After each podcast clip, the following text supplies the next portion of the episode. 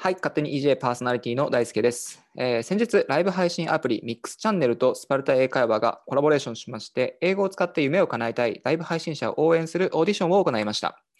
1位の方にはスパルタ英会話1ヶ月コースをプレゼントするオーディションだったんですが、えー今回はその特典としてラジオ出演権を勝ち取ったお二人に来ていただきました。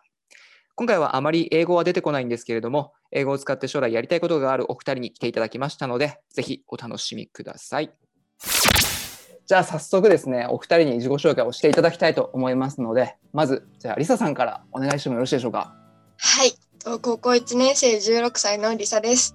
好きなことはライブ配信をすることで、好きな食べ物はごま団子とサーモンが好きです。ごま団子なんですね。ごま団子ってはい。中華街とか行かないと食べれないイメージなんですけど、意外と身の回りにあるパン屋さんとかでも売ってて、こう学校帰りに寄ったパン屋さんにたまたま売ってて、こうごま団子にはまり出したっていうのが。ありがとうございます。ちょっとはい後ほどどんなことやってるかっていうのは聞いていくので、じゃあ続いて、えきらさんお願いします。はい、えー大学4年生22歳加藤明です、えー趣味はフィルムカメラを撮ること、フィルムカメラで写真を撮ることと、あと映画鑑賞でいいですね。す。はい、あのリスナーの皆様はですね、まあ、あのお二人のこととかまだわからないと思うんであのライブ配信っていうアプリを使ってこういろいろ活動されてるんですよね。はい、であの正直僕もですねあの SNS はやってはいるんですけどライブ配信っていうものにだいぶ疎くてですねあの ちょっとどういうものかっていうものを僕にも分かるように話していただけるとあのリスナーの方も分かると思いますので、えーライブ配信とはどんなものなのかちょっと教えてもらっていいですか、と基本的にはうん。こうイベントに参加しなければ、こはい。ういつも来てくれてる特典のリスナーさんとこうお話ししたりっていうのがライブ配信で、はいはいはいこうっていうんだろう配信者側が話題とかを出してそれをみんなでコメントして話したりとかっていうのが基本的な感じです。でイベントとかに参加するとこう投げられた金額金額っていうかポイントによってうんこう順位がついたりするのでその順位を争ったりしてっていうのがあったりとかします。なるほど。で今回はそのスパルタ英会話のまあラジオ出演オーディションっていうものにまあ参加していただいて投げ銭はい、の1位と2位だったってことですよね。そうですね。すごいじゃないですか。えー、すごいですね。なんか、あきらさんなんかこうちょっと付け出したいことありますか？私も、うん。まあ、始めてまだ1年経ってないのと、はい。もうなんか、あの、は私も初めて始めた時もう全然何もわからなくて始めたんですけど、はい。結構ファンとかあのリスナーさんとの距離が近いので、あのリスナーさんからやり方を教えてもらったりとか、その、そうですね、すごいあの普通のファンと、その、まあ、活動してる人っていうよりも、すごい距離が近いのかなとはすごい思います。なるほど。どんなコンテンツとか配信してるのかとかっていろいろ教えてもらってもいいですか？はい。えっと、基本的にはこう私の日常で起こったことを、はいこう。まず最初に今日こんなことがあったんだよねみたいな感じでこうリスナーさんと話してそれでなんかまあそれだけじゃこう会話は止まってしまうので こう日常的に起こってたこうニュースだったりとかをこう見て自分が関心を得たものからこうリスナーさんにこう情報を提供してみんなどう考えるかっていうのを聞いたりだとかをしてます。あんまりテレビは見ないんですけどアプリとかでニュースを見て言ったりとかいいですね。なるほど、なるほど。え、最近はどんなこと話したんですか？最近でも結構いろんなニュースを取り上げたなだっけな一番印象的だった。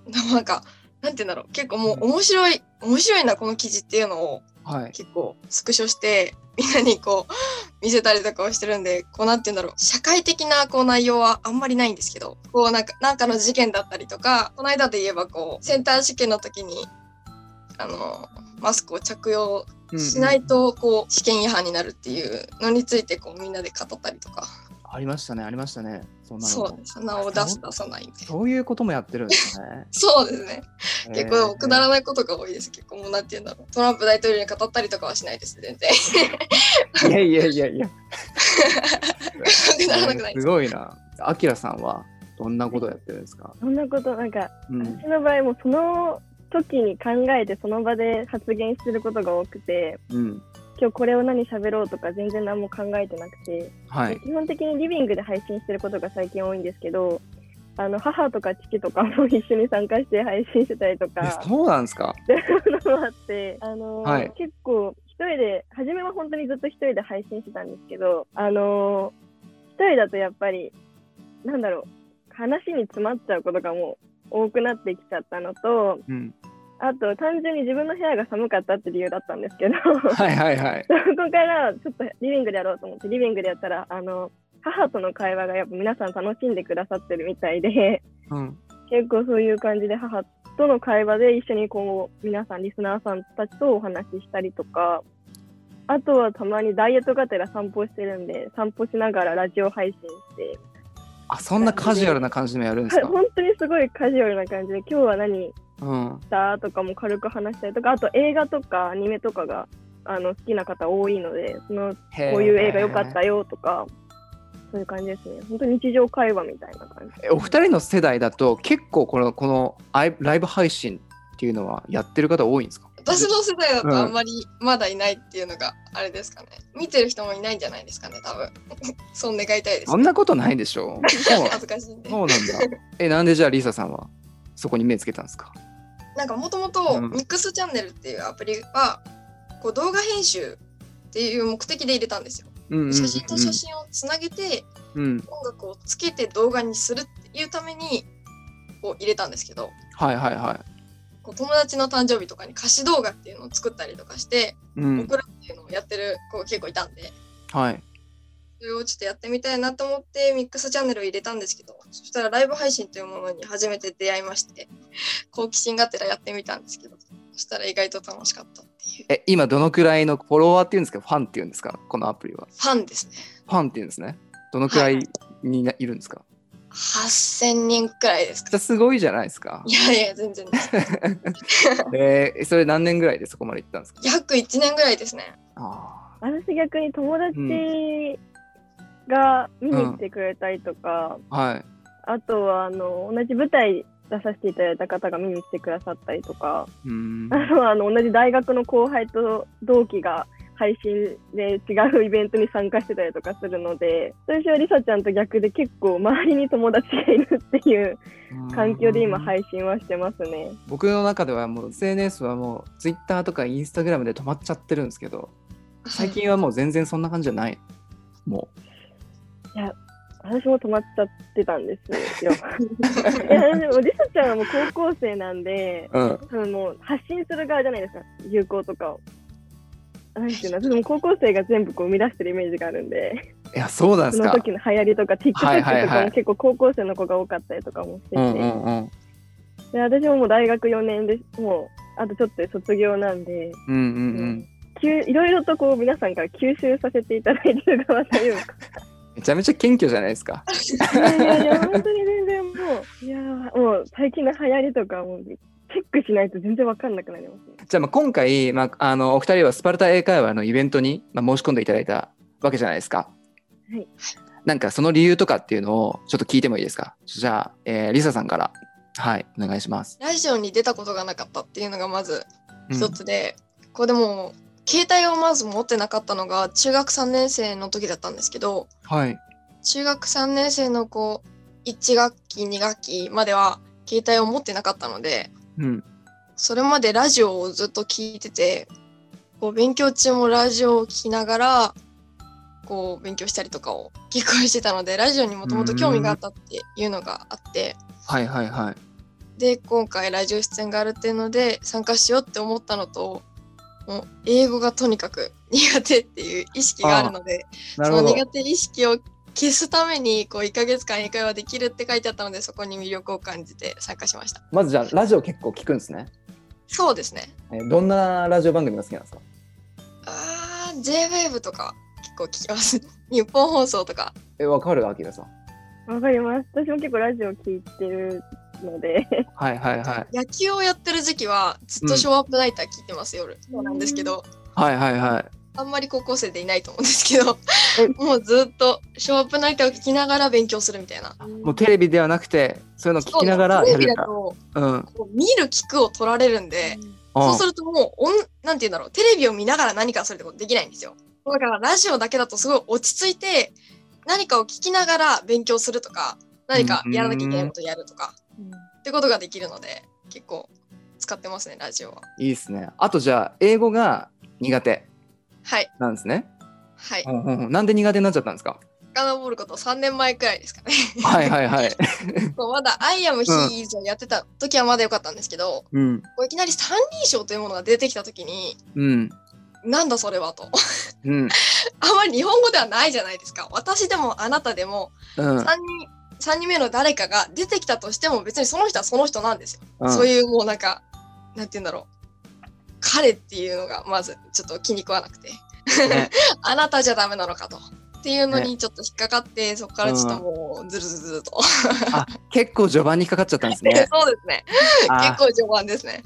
それはじゃあ結構辛かったですね、英語の授業。ですね。もうだから、うんなんとか逃げられるように出して逃げてみたいな感じでした、ずっと。あのなんか先生もねわあ分かって当たり前みたいな感じで文法用語ガンガン言ってくるじゃないですか。そうですね。ね、そう三人称単数なんもっとなんか分かりやすい言い方ないんですかね。いや、本当に。間違いない。僕もあの学生時代は全然英語好きじゃなかったんで本当気持ちわかりますよ。じゃあ、えー次アキラさんこう今回じゃあイベントにスパルタイカーのイベントに申し込んでいただいたちょっと理由聞いてもいいですか？はい。えっと、まあ、もともとそのバイリンガル女優として今の配信もうん出していただいてるんですけど、あの結構リスナーさんがあの英語が、まあ、できるよね？みたいな感じはいではいはい。知ってってくださってて、うん。あのまあ、私、英語と韓国語をちょっとだけ喋れるんですけど、はい。それであの次のイベントどうするって話をそのリスナーさんと配信で話したときに、英語のイベントあるよって言っていただいて、はい。で、アジアにぴったりじゃんみたいな感じで言われて、はい。じゃあ、やるか。で、うん。あのどこまでいけるかわかんないけど、その英語っていうのがすごい私の中で、あのもう小学校からずっとこう、大事なものというか、好きなものがあったので、でここでやろう、年始初めのイベントでやろうって言って、うん。なあのやりはやり始めた、始めましたね。うん。まあ、あと普通に自分が英語が好きだったっていう理由もあるんですけど、普段英語勉強したりするんですか？今でも。今でもちょっとなんですけど、もともとその大学に入った理由が留学したいっていう理由でうん。大学選んでて、うん。そのそのもうグラマー、文法大嫌いなんですよ、私は。あ、そうなんですか？本当に嫌いで、でうんうん小学校の時にあのディズニーチャンネルの方を見てて、はい。で、あの、英語の音楽、洋楽を聴き始め、うん。でそこからその英語には興味あったんですけど、勉強が大嫌いだったんで、はい。ずっとその歌詞とかをずっとメモする代わりにずっとこう書いてたんですね。その聞きながら、でたらめでずっとえ、それは英語で書いてたんですか？英語で書いてたんですよ。で、すごいっすね、それ。はい。いやいや、本当にあの趣味みたいな、勉強とかじゃなくて、自分の中で好きでやってたんで、うん。まあそれでどんどんこう、英語の魅力に惹かれてって、うん。で、他の勉強が嫌いだったから、それしかやってこなくて、うんで、大学入った時に留学ができて、なおかつその、まあ、もっと英語をちゃんと勉強しなきゃいけないと思って、今の大学選んだんですけど、それで、まあ、未だにその、私も一緒で初期の頃に三人称単数とは何ぞやみたいな、そういうレベルから入ってるんで、今でもなんか、わかんない時わかんないんですよ、本当に。うんでも、その聞いたりとか、その TOEIC の勉強とかもしなきゃいけなかったりとかしたので、そういうのでは、まだちょっと勉強は、が語学ってずっと勉強しなきゃいけないなっていうのがいや、本当ですよあね。るので、うん このまま大学卒業してもまあ英語は勉強していきたいなとは思ってますね。なるほど。はい。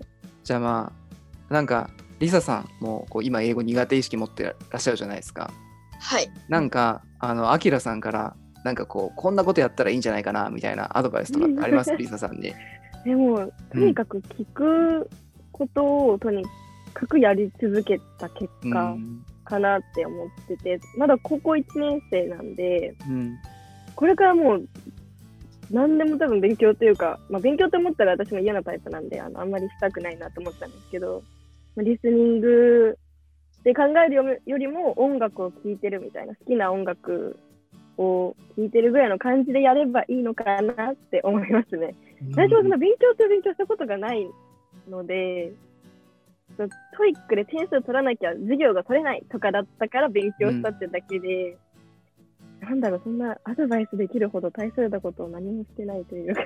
リサさんどう？うん 本当ためになりました。ねいやいやいやいやいや。えー、2人とももうね、まだまだね、ね、もう何にでもで学習すればね、もう何にでもなれると思いますよ。まず、リサさんもね、あの、あの数学、国語、英語みたいな、あの、なんか科目の一つだと思うんで、英語っていうものをなんか使って、コミュニケーション取ったりする機会とかがあれば、少しずつこう変わるんじゃないかなって、あの、思います、僕も。うん。はい。うん。頑張ります。